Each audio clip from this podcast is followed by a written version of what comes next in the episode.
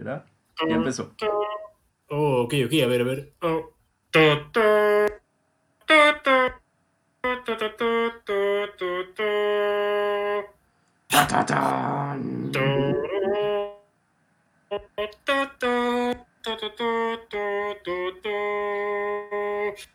Esto es AB Club. Una charla. Muerte. Hey, esto tienes lag.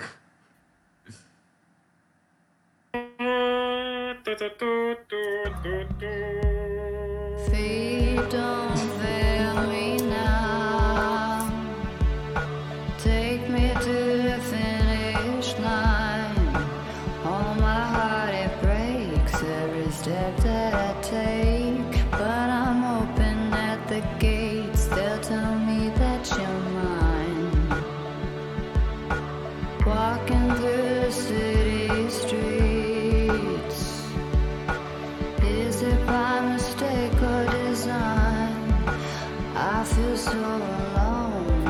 Hola, ¿qué tal, gente? Muy buenas tardes. Eh, les damos una vez más la bienvenida a esto que es. Soy su anfitrión, José Andrés Vadillo, y me encuentro aquí con mi coanfitrión. Sebastián Cedeño. Sí, bueno, pues originalmente teníamos planeado eh, grabar el- la parte 3 del especial Ghibli esta semana, pero por complicaciones de agenda no se pudo. Pero la próxima semana aquí estará, discutiremos las últimas 7 películas de Ghibli. Así, eh. Así es, pero mientras, bueno, pues estamos en, en una ocasión especial. ¿Sabes por qué es una ocasión especial, Sebas? eh, pues tu cumpleaños. Eh, no, pero eh, estamos celebrando, bueno, eh, a- a- a- el día de ayer celebramos el, el- el quinto aniversario de una de las películas más icónicas de los últimos tiempos, Mad Max Fury en el Camino. ¿Who? Sí. ¿Who? Pero bueno, y vamos a celebrar esta ocasión tan especial hablando acerca de dos películas que no tienen nada que ver con Mad Max. ¿Cuáles son, Sebas? Eh, Mad Max y Mad Max 2. Oh, sí. No, de hecho no. Vamos a hablar acerca de, de dos películas que son muy diferentes entre sí. Shin Godzilla y Mommy de Javier Dolan. El ex Javier Dolan. El ex Javier Dolan. Así que, sin más preámbulo, eh, vamos a empezar. Yo digo que empecemos hablando sobre Shin Godzilla. ¿Tú qué dices? Ah, estoy de acuerdo. Ok. Pues. Perdón. ¿no? Eh, ¿No me escuchaste? No, no te escuché. Chale. El, el AB con fallas técnicas club. Oh, sí. Disculpen la compu de Vadillo, tiene como 20 años. Y esta, eso es una. Sí, Tiene coronavirus. Windows Vista. Ah, ya, ya, te entendí que, te entendí que tenía coronavirus. oh, vaya. No sé si tiene virus, no corona, pero Un día hay que invitar a Corona al podcast. Jalo. Tiene, tiene muchos de salir en el podcast Corona. Yo creo que unos dos años ya. Sí, un podcast El- de el- Moonlight. Oh, sí. No, por favor, se nos va a poner agresivo. Chale, raza.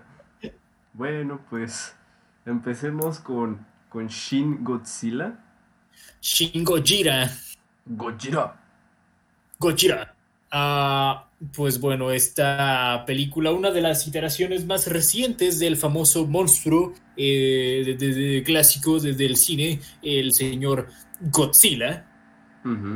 Dirigida por Hideaki Anno, tam- también conocido por, por su trabajo en Evangelion. Mm, nice, nice, nice. Eso, de eso no estaba consciente, fíjate. Oh, sí, de hecho pensaba discutirlo eh, ya que empecemos hablar a fondo de esta película. Y Ujú. codirigida por Shinji Higuchi, perdón si no Ujú. pronuncio, eso- pronuncio eso bien. Pero bueno, básicamente tiene. Shin Gojira tiene la premisa básica de cualquier película de Godzilla, que es, pues, Japón es atacado por una bestia radioactiva y el gobierno tiene que ver cómo se la soluciona para acabar con esta amenaza. Oh, sí, va a, a un nivel básico, es eso. Sí, Ah. es- es- esta película es Godzilla en lo más básico que existe. Hmm. En, en el más puro estilo japonés, regresando a sus raíces. Y bueno, pues aquí podemos ver que eh, si bien el, el Godzilla original fue concebido como una metáfora para la- la- los bombardeos atómicos de Hiroshima y Nagasaki, esta nueva versión tiene cierta, cierto nivel de inspiración eh, re- respecto a los eh, terremotos y el tsunami de 2011 que sucedieron en Japón y también el desastre nuclear de Fukushima, según lo que tengo entendido. Sebas, ¿estás ahí? Sí, Ah, ok, Perdón. ok, perdón. Ah, no te interrumpí nada, ¿verdad? Es que no, como a veces eh, no te escucho. Ah, sí, no, estabas hablando. Ah, sí, perdón, perdón. Ah, y pues sí, es básicamente, básicamente, pues puedes ver cierto nivel de inspiración en eso. Eh, también se me hizo curioso cómo esta película en ciertas partes tiene estos elementos como de drama político. ¿Tú qué opinas al respecto, Sebas? Em, mira, creo que todas las películas de, de Godzilla tienen este elemento, Sí, pero eh, esta lo tiene particularmente, creo que mejor desarrollado. sí, de- Porque- ciertamente. Porque una, una característica de las películas clásicas de Godzilla es que son muy tipo del cine B, ¿sabes? Son películas que no necesariamente te tienes que tomar en serio, como que tienen este feel, este sentimiento tan caricaturesco que, que, que tiene su encanto, pero también al mismo tiempo como que no son películas que te puedes tomar seriamente. No son muy profundas, que digamos. Ajá, no son muy profundas.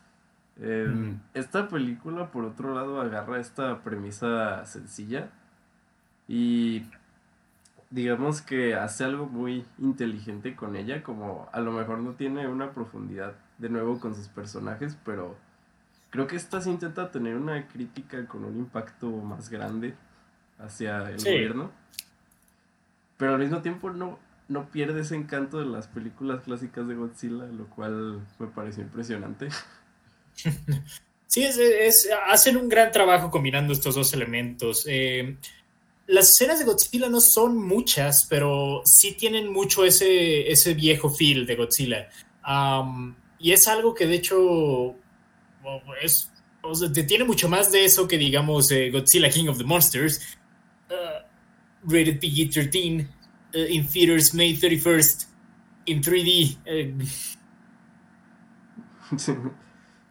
Sí, ah, sí, sí, siento, o sea, porque a la, a la vez es una, es una está mejor desarrollado que en sus contrapartes americanas, pero a la vez tiene más de ese, ese sentimiento como de acción, eh, acción clase B.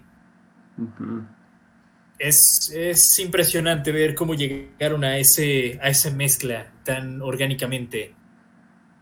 Pues esta película es, la, es una de las insignias de Japón, ¿sabes? Claro, claramente, el Godzilla. Sí, como obviamente los japoneses saben hacer mejor a Godzilla que los propios americanos. Pues Godzilla se burla básicamente de, de toda esta burocracia que sucede, Mm. de cómo el gobierno realmente nomás se dedica a pasar de una meeting a otra, si, si de una reunión a otra, mientras Godzilla está destruyendo toda la ciudad. Y, y no solamente eso, recuerdo la escena en que creo que era, no sé si era el primer ministro, que dice de que sí, Godzilla definitivamente no tirará la Tierra. Y luego cortan a una escena de Godzilla haciendo exactamente eso. O, o también, eh, creo que la, la escena que más me sacó risa fue cuando, cuando están apuntando a Godzilla con helicópteros y dicen, sí, no disparen, no queremos dañar a los ciudadanos, ¿no? Porque había un edificio al lado de Godzilla. Sí. Y, pues no disparan y acto seguido Godzilla tira ese edificio. Sí, ah, Creo que gran parte de gran parte del primer acto, bueno, de, la, de, los primeros dos actos de la película es ver cómo el gobierno simplemente busca aparentar que tiene ese control, pues, eh, que, que, están más enfocados en, en, en, evitar que la gente se alarme más que en más que en combatir la amenaza como tal. Uh -huh. Sí. Uh, es, un, eh, es un ángulo satírico bastante interesante el que aborda la película. Sí, de hecho, y, y no sé, y algo que también quiero comentar es, eh, pues, su, el creador de esta película, uh -huh. que es, este, ya, ya lo habíamos mencionado, ¿no? Hideaki Anno, sí. Eh, que previamente había hecho, bueno, que es básicamente el creador de Evangelion. Y puedes ver mucho, mucho de su estilo aquí, no solamente Mm. en cuanto a la música, que creo que, con, que es el mismo compositor de Evangelion. Sí, ni siquiera el soundtrack, ¿cierto?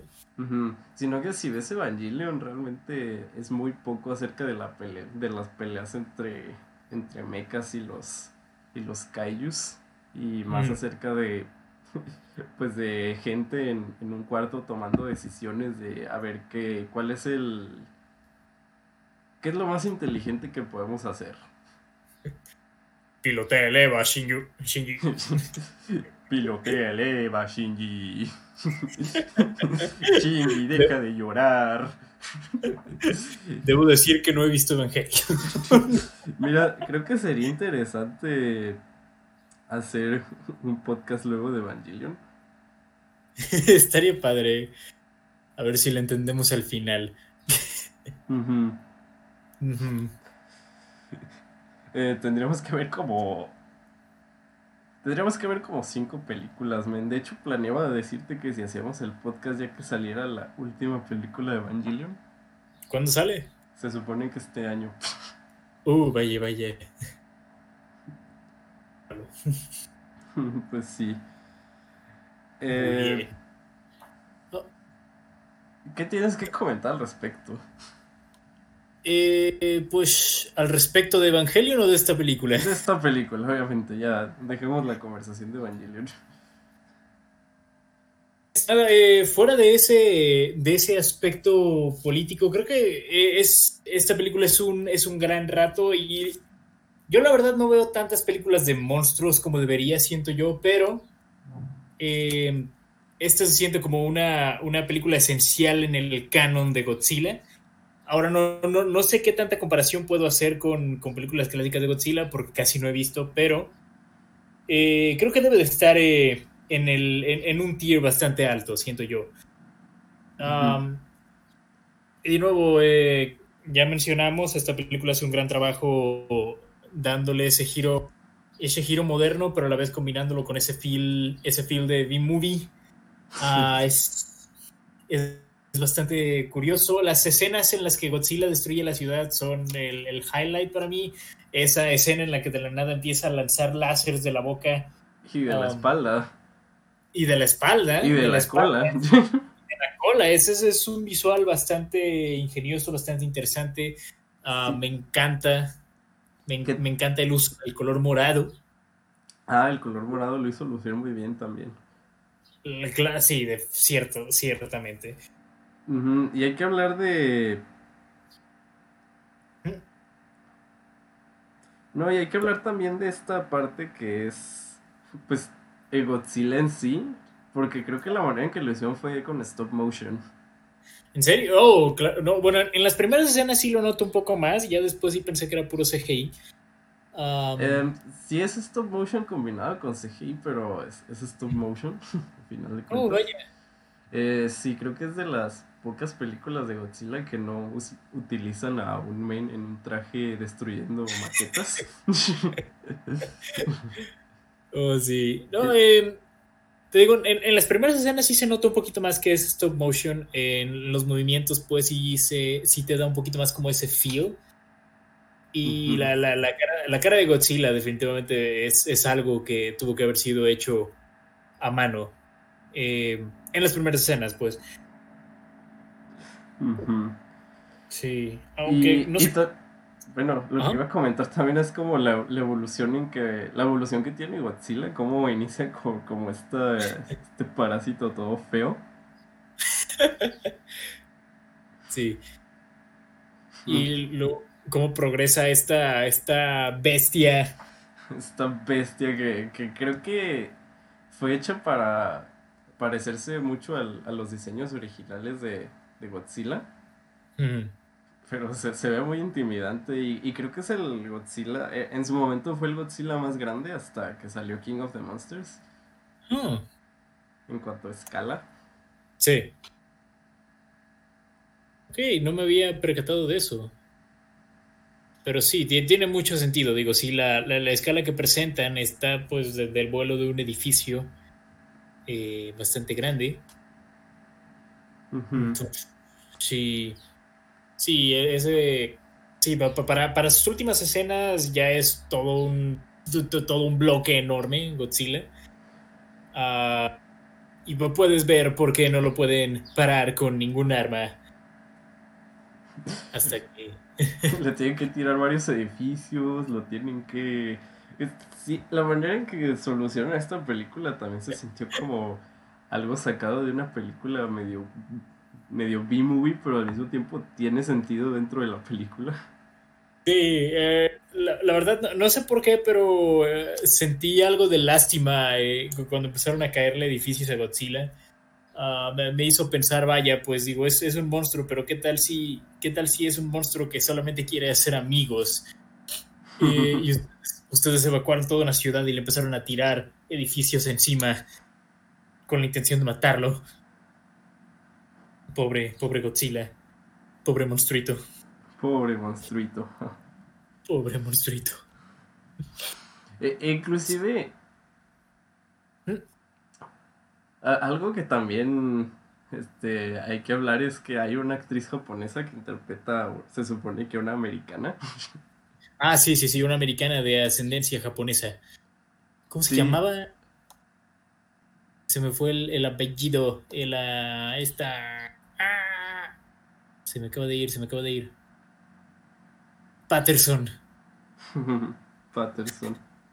Patterson como, como Adam Driver en esa película. Sí.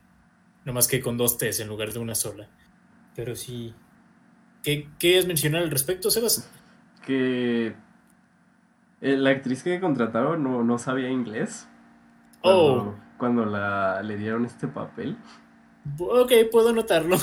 Y se nota, pero su personaje está hecho como para satirizar a- al personaje americano que siempre quiere solucionar todo Sí. y que es demasiado ambicioso para su propio bien. Oh, sí. Buen, eh, una, una buena incorporación, sentí yo. Pero sí, el. Eh, sí, esta, este personaje hablando inglés me recordó. Me recordó un tanto a. Me recordó un tanto a Ghost Fring hablando español en Breaking Bad. La diferencia es que ahora el, el acento es este satírico intencionalmente. Sí. Pero sí. Sí, sí. Es, eh, ti- tiene varios aspectos eh, satíricos que si no los ves con esos ojos pueden parecer como enteramente normales o quizá no intencionales. Sí, y mira, mira, una cosa que tengo con, eh, con este director es que suele hacer películas que son medio ambiguas en cuanto a su significado y como que prefiere que la audiencia saque sus propias conclusiones. Y, y Shin Godzilla ta- no, no se escapa de esto. In- Incluso al final es algo crítico, aunque dure muy poquito. Pero la verdad es que no, no, no se lo voy a negar, conoce muy bien su género. Sí. Y esta película ganó el equivalente a mejor película en Japón. El premio, bueno, ganó creo que seis, siete, siete premios de la Academia Japonesa, incluyendo mejor película y mejor director. Sí, y creo que fue un éxito en taquilla. Sí. Y fue, fue muy bien recibida por la crítica. Y, y creo que los japoneses aman esta película. Y puedo ver por qué. Sí, aparte puedes ver que es una cultura, es una cultura que entiende mejor a este personaje.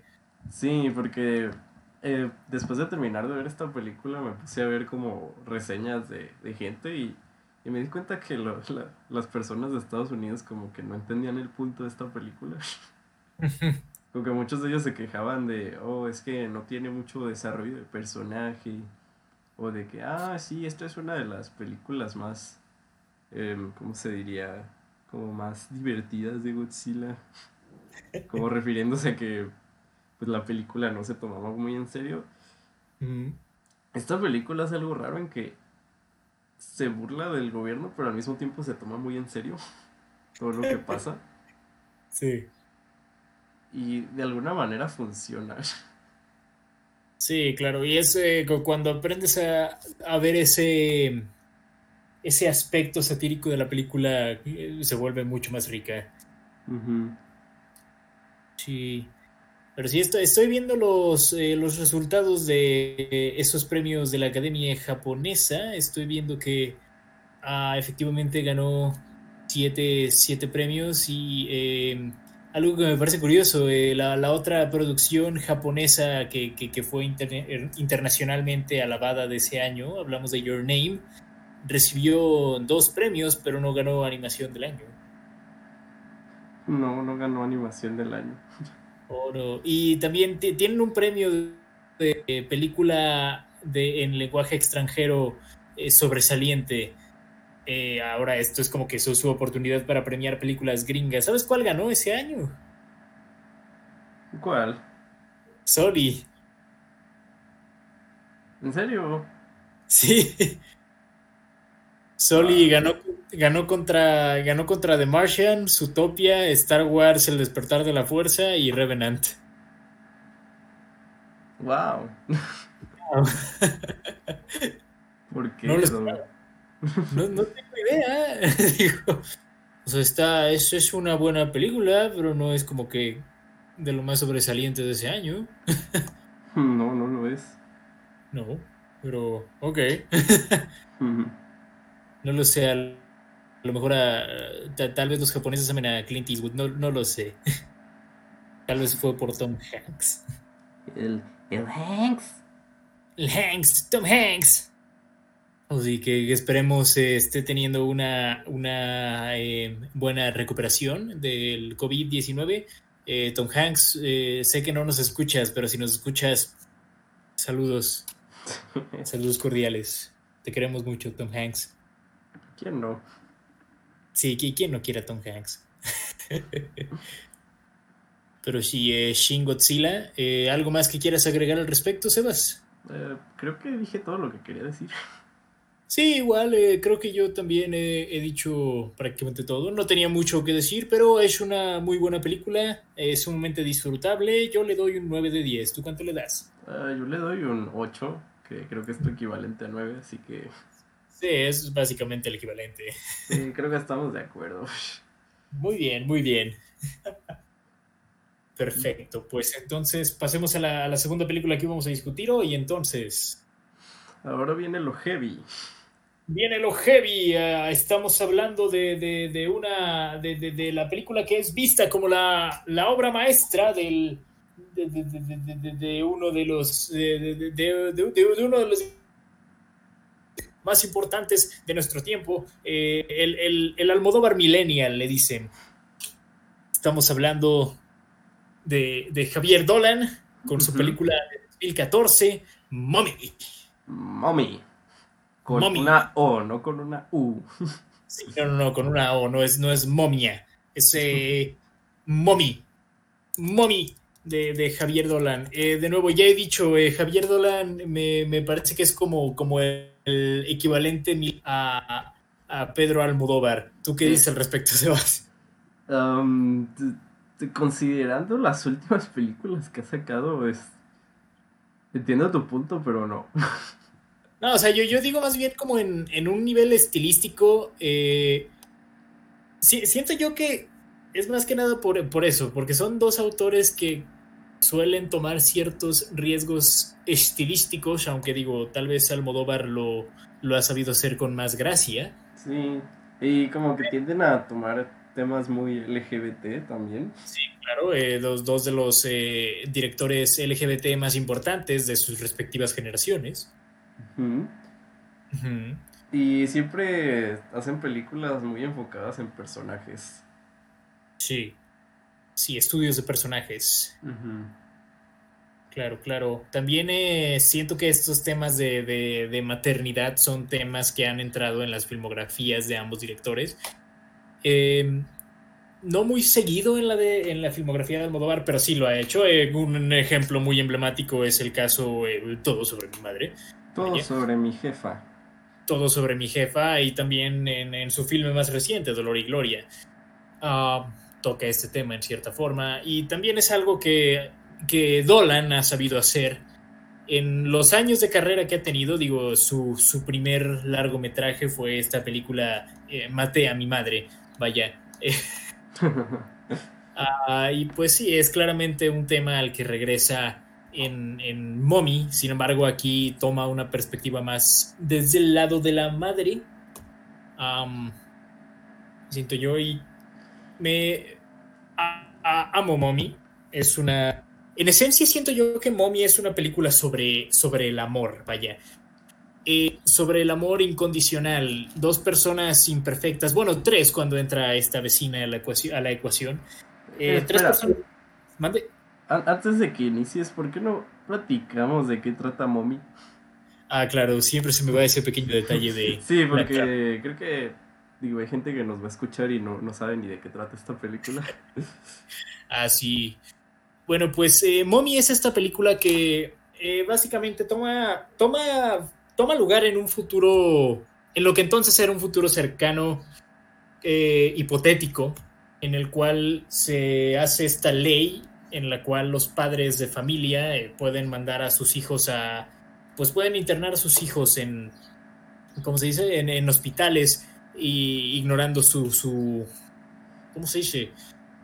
Eh, pues eso, su, su justicia fundamental, no, no sé cómo traducirlo, pero es esto, o sea, pu- pueden mandar a niños problemáticos a hospitales y así, y pues bueno, está esta señora que, que su, su hijo ha sido expulsado de uno de estos hospitales psiquiátricos por haber eh, provocado un incendio, y pues ahora ella, ella se tiene que hacer cargo de su hijo, pero pues su hijo es, eh, pues es, es una persona muy difícil de tratar, es, eh, tiene ADHD y este, ti- tiene problemas conduct- conductuales muy severos. Muy severos. Muy severos. Eh, sí, esta película puede ser muy heavy en partes. Sí, y es. Ahora sí puedes proceder con tu monólogo.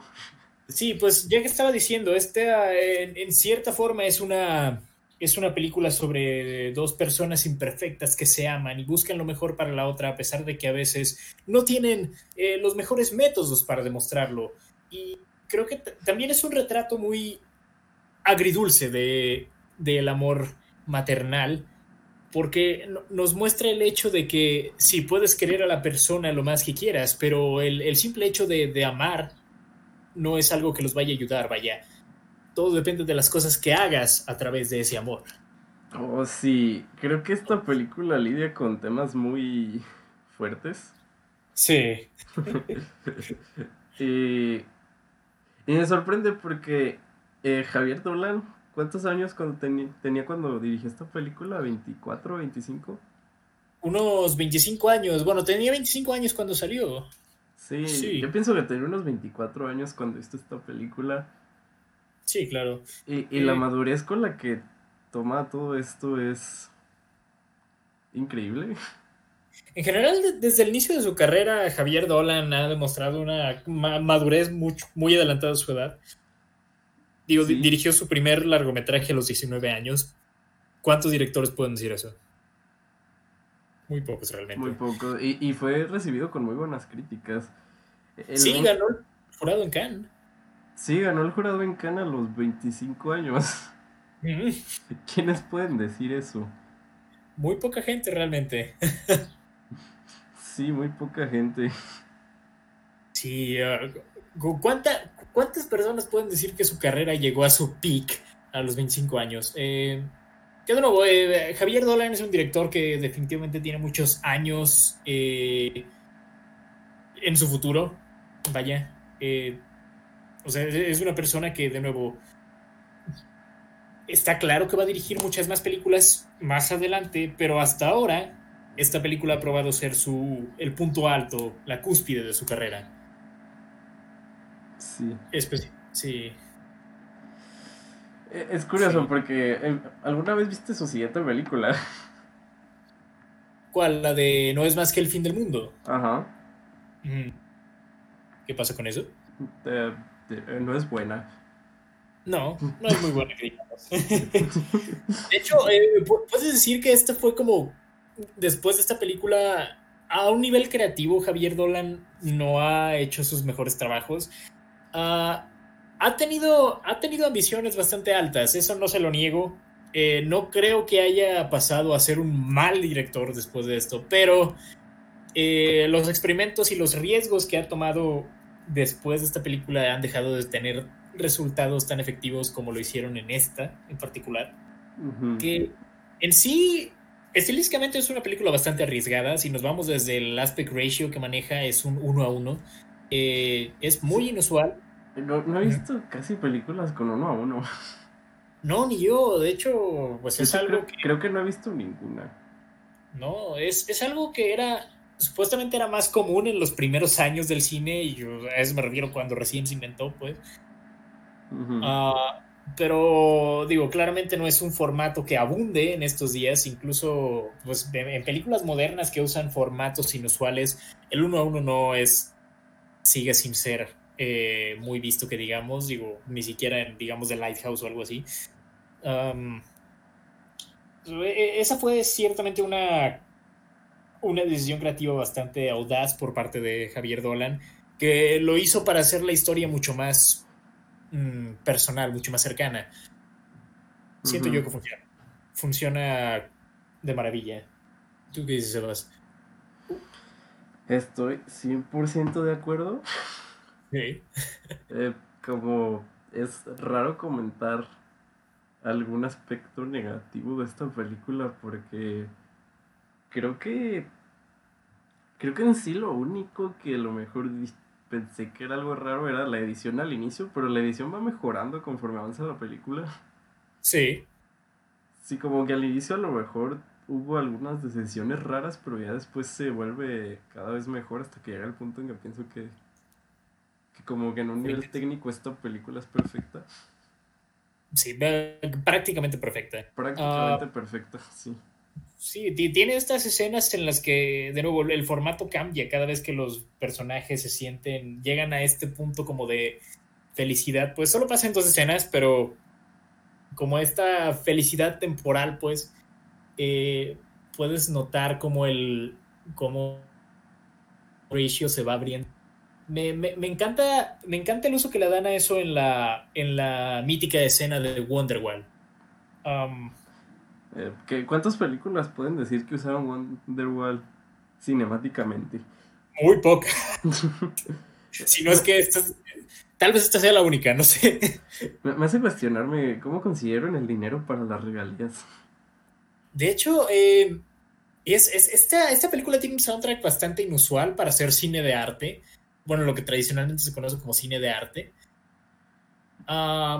Tienes, pues, tienes Wonderwall, tienes eh, Blue de Eiffel 65, am, Eh, White que, Flag de Dino. Creo que pusieron una de Simple Plan en algún punto.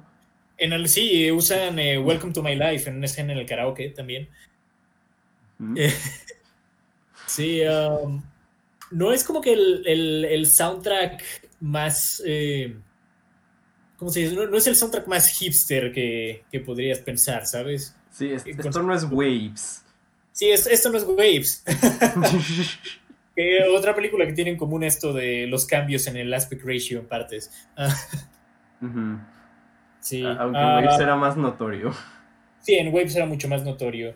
Ah, lo que sí es, eh, siento yo, Mo- Mo- Mommy puede que pase a la historia como uno de los mejores usos de música en, en- en la historia moderna del cine. Dos de sus secuencias más poderosas están acompañadas de soundtracks bastante, ah, bastante evidentes ahí. Ah. De nuevo, ya mencionamos la escena de Wonderwall y también está esta escena en la que, bueno, la, eh, la mamá en cuestión, eh, esta, eh, el personaje de, Di, de Dai, Diane, Ujú. eh, empieza a imaginar este como este futuro hipotético en el que todo va bien, en el que todo sale perfecto, que es otra la otra escena en la que se abre el aspect ratio. Ah, el uso de música en esta película es digo en esta escena pues es devastador. Am, impactante. Ah, Sí, sí, sí, es Sí. bastante fuerte. sí. Ah, siento yo esa es la mejor escena de la película. Ah, Eh, sí, estoy de acuerdo. Sí. Eso eh, son dos usos de música bastante resonantes a un nivel emocional.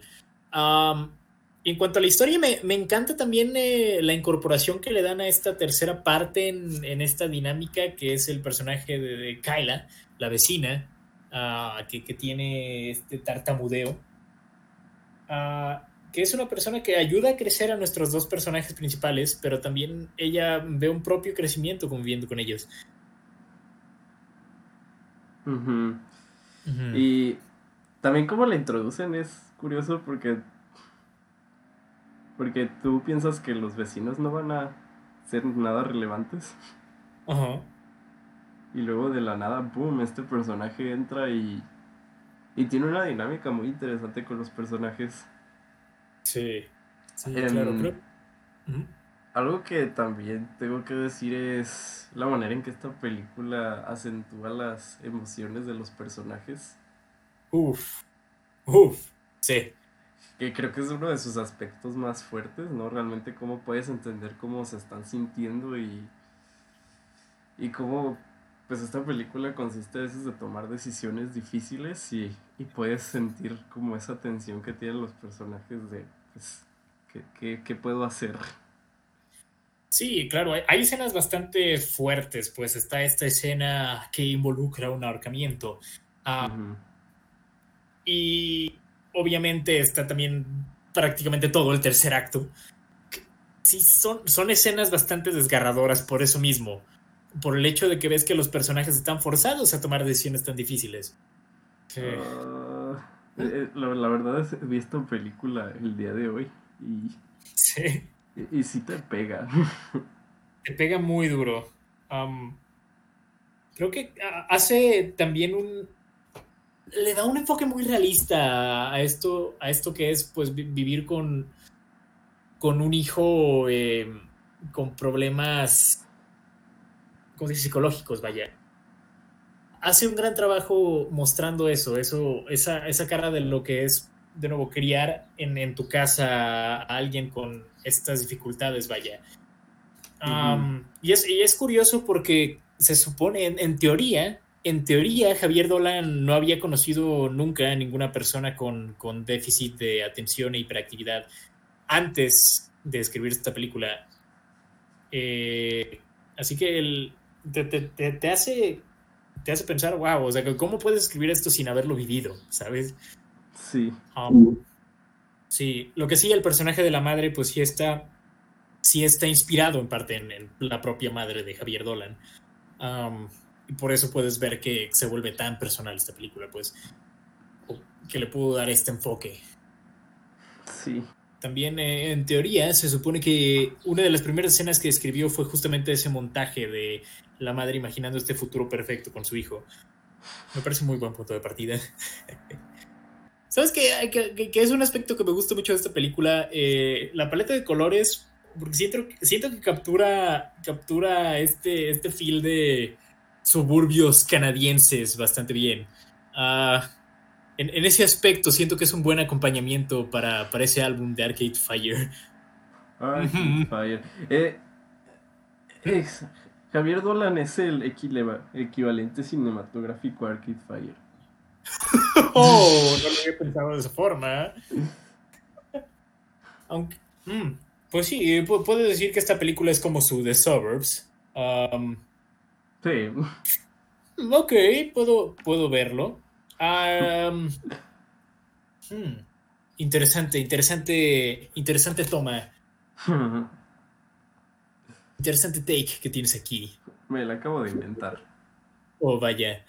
Ah, otra, otra cosilla que cabe señalar es que también el concepto del- de la ley S14, de la famosa, esta, esta ley que de, eso, de los hospitales y todo eso, está inspirado en un artículo que Dolan vio en una nota de periódico eh, sobre una madre que justo hizo eso. eh, transfirió custodia de su, de su hijo al Estado. eh, aprovecha. Pero no, no recuerda Dolan de qué país es, pero eso fue también una, una base para ese aspecto de la historia. También la escena en que empieza, en que el hijo empieza a hablar de, de su experiencia cuando era niño, que nomás sabía dos frases en inglés. sí. Eh, ella, pues, pues básicamente nomás sabías decir shut the fuck up. Shut Ah. up y fuck Ajá, sí, shut up y fuck off. Y, y pues trató de hacer una amiga que hablaba inglés diciéndole shut the fuck up.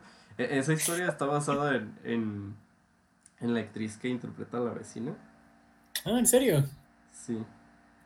De Susan Clement. ujú. Oh, vaya. Sí, que, que le sucedió cuando era niña. Oh, vaya, vaya. Eso no me lo sabía. Hay una otra cosilla que cabe señalar. Bueno, casi todos. Bueno, lo- lo- los tres actores principales que salen en esta película, las dos actrices y el actor, eh, ya habían colaborado con Dolan en algún punto. De hecho, a Andorval puedes decir que es como su musa en cierta forma. Digo, ya habían colaborado en tres películas antes de esta: en Maté a mi madre, en Heartbeats y en, el Lawrence Anyways, disponible en movie, por cierto. Ah, Lawrence Anyways. Um, Anyways, tiene- how's Lawrence? oh, eh, cambió de sexo. oh, vaya. sí, oh vaya, pues de eso trata. También Susan Clement ya había salido, ya había salido en I Kill My Mother y en Lawrence Anyways. Y eh, Antoine no había, no había aparecido en ninguna película de Javier Dolan, pero ya habían colaborado en el video musical de la, de la, de la canción College Boy de la banda francesa Andoshin. No sé quiénes sean, pero suena chido. Uno, oh, sí, uno de dos, uno de dos videos musicales que Dolan ha dirigido en su carrera. El otro es Hello de Adele. Mm. Eh, ¿Te das cuenta que este, este, este men tenía un buen de contactos a sus 25 años? La verdad sí, y de hecho eh, ya tenía, incluso antes de dirigir, eh, Dolan ya se había hecho una, una carrera bastante significativa, tanto como actor infantil como actor de doblaje en, en los doblajes franceses de varias películas. Eh, quizá su rol más famoso sería como Ron, Ron Weasley en la saga de Harry Potter. Um, también hizo la voz de Jacob en, en la saga de Crepúsculo. Por un tiempo fue Stan en South Park. Wow. Sí. Ah, fue Kikas en Kikas. Eh, Hippo en Cómo entrenar a tu dragón. Y, y de esto hablamos, ya, ya estaba dirigiendo para este punto. Ah, fue el fue- fue el pitufo, pitufo filo- el pitufo filósofo en, en Los Pitufos 2011. Ah, fue Pi en la vida de Pi. Eh, fue Jean en, en, en la, en Emoji Movie. Oh, vaya. Oh, vaya. Ah, fue el príncipe Philip en Maléfica. ¿Qué otro tiene por ahí? Ah, Dios mío, tiene, ti- tiene muchos créditos en, en doblaje el, el señor Javier Dolan.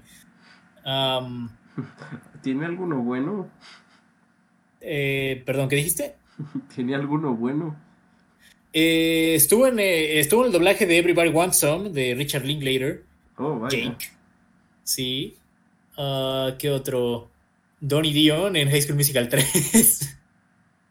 Tad en Buscando a Nemo. Ok. Vaya, vaya. Creo que de, de- de estos el que más me sorprendió fue, fue su rol como Stan Marsh. No, no, no esperaba, no esperaba asociar a Javier Dolan con South Park, pero al parecer sí existe esa conexión.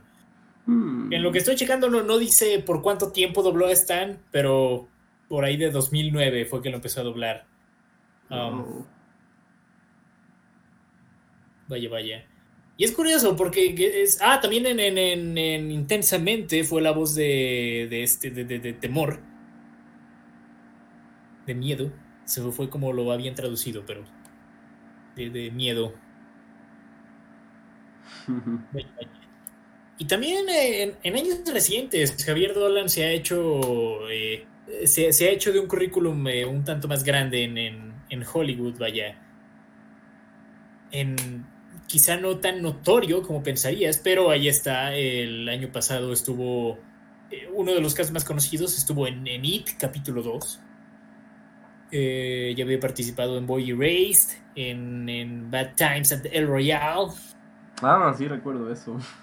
Sí. Y tiene, tiene varios créditos. Javier Dolan tiene una carrera más grande de la que le podrías dar crédito. Y ha tenido, de nuevo, una, una red de, conta- de contactos bastante grande. Hmm. Vaya, Wow. vaya. ¿Crees que Javier Dolan ya tuvo su peak? Oh, sí. Sí, no es, no es un hombre tan oscuro ya en Hollywood. Pero bueno. No, creo que no, pero esperemos que su, su filmografía se recupere. Eh, Esperemos. Eh, Javier Dolan es, es, es un director bastante talentoso, eh, pero de nuevo ya, ya lo mencioné, sus últimos riesgos no han dado los mismos resultados que en la primera parte de su carrera y bueno, Mommy, ¿cuál? Este es, Mommy es un obvio, es un obvio highlight de su trabajo hasta ahora. Eh, Sería ¿pod- el, ¿Podemos decir que es su mejor película? yo digo que sí, es su mejor película. Yo Creo que ese es el consenso general. Sí. Sí. Sí, es el consenso general. Es su película más unánimemente amada. Y es una de sus películas más exitosas también. Digo, no hizo demasiado dinero, hizo 13 millones eh, en un con un presupuesto de 4 millones. Digo, ese es un éxito en taquilla. Además, son números una película independiente y, y ganó un montón de premios.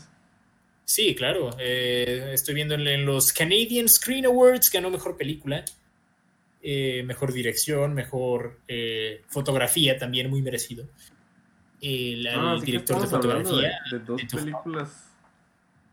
Estamos Mm. hablando de dos películas que ganaron el equivalente a, a mejor película en sus respectivos países.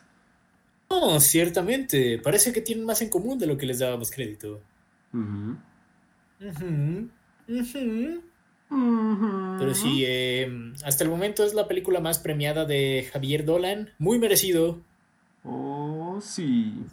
muy merecido. Y pues si algo más que quieras agregar al respecto, Sebas.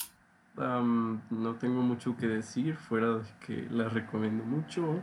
Tiene un aspect ratio interesante. Tiene un aspecto muy único. Y es la mejor película de Javier Dolan. Oh, sí. Bueno, pues eh, habiendo dicho esto, ¿cuánto le das? Eh, le doy un 9. ¿Un 9? Ok, yo le doy un, un 10 de 10. Um, Ok. Ok. Oh, sí. Y pues bueno, 10 de 10, ca- eh, casi, casi 11. Estuve tentado de darle 11, pero yo creo que 10. Tal vez eh, si lo dejo, si dejo pasar más años, tal vez eh, eventualmente veré si se sostiene como un 11 o si lo mantengo como un 10, pero de momento 10. Sí, es una película que vale la pena volver a ver. Sí, un futuro clásico definitivamente. Oh, sí. Oh, sí. Y pues, Pero bueno. Ujú. Pues, ahora que sigue. Pues ahora sigue eh, especular qué películas veremos en, en ediciones futuras. Ahora ya dijimos, en la próxima semana discutiremos las últimas siete de Ghibli, pero en dos semanas, ¿qué películas discutiremos, Sebas? Ok. Pues, deja, deja, pienso. No sé por qué lo, lo tenía pensado y luego se me olvidó. Hmm.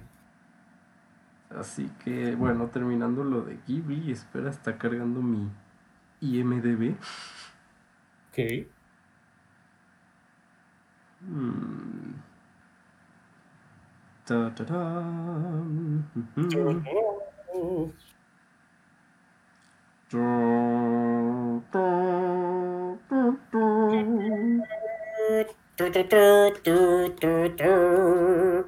Ta -ta -ta ta.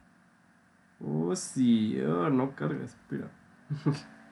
Oh, vaya. Dificultades tenías- técnicas diferentes. Sí, ¿tú tenías pensado alguna? Eh, pues sí, eh, estaba pensando en, en que viéramos el, el clásico de culto de 1986, dirigido por David Byrne, True Stories. True Story. Oh, sí, True Stories de David Byrne. Sí, David Byrne, sí. de los Talking Heads. Ok, tenía, tenía ganas de ver eso desde hace rato, pero qué bueno que ya lo vamos a ver. Oh, sí. Mm, yo digo que veamos... Ah. ¿Mm? Oh, ya sé cuál. ¿Cuál, cuál, cuál? Es el clásico de Werner Herzog.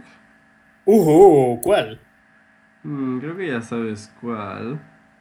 Podría Eh, ser- Aguirre. eh, La ira de nice. Dios. ¡Sí! Ah, gran película. Oh, sí. Gran película. Y creo que nunca hemos hablado de Herzog en este podcast, entonces. um, No, no soy muy, no conozco mucho acerca de Herzog, honestamente. de que es un tipo raro. Aparte que es, es una leyenda. sí. Um, Herzog. eh, Aguirre, de hecho, em, la vi por primera vez hace unos cuatro años, pero no estaría mal volverla a ver. sí. Pues, Entonces, para dentro de dos, Aguirre, la ira de Dios y True Stories. ok. Perfecto. Pues bueno, Sebas, entonces eh, con esto concluye el Lady de esta semana. Muchas gracias eh, nuevamente, como siempre, por estar aquí con nosotros. Y pues, pues nada, eh, ¿algo más que quieras agregar? Eh, lávense los dientes. Se cuidan, se lavan los dientes, comen sus verduras, rezan sus oraciones y recuerden que nunca es demasiado tarde para empezar a usar hilo dental. Bye.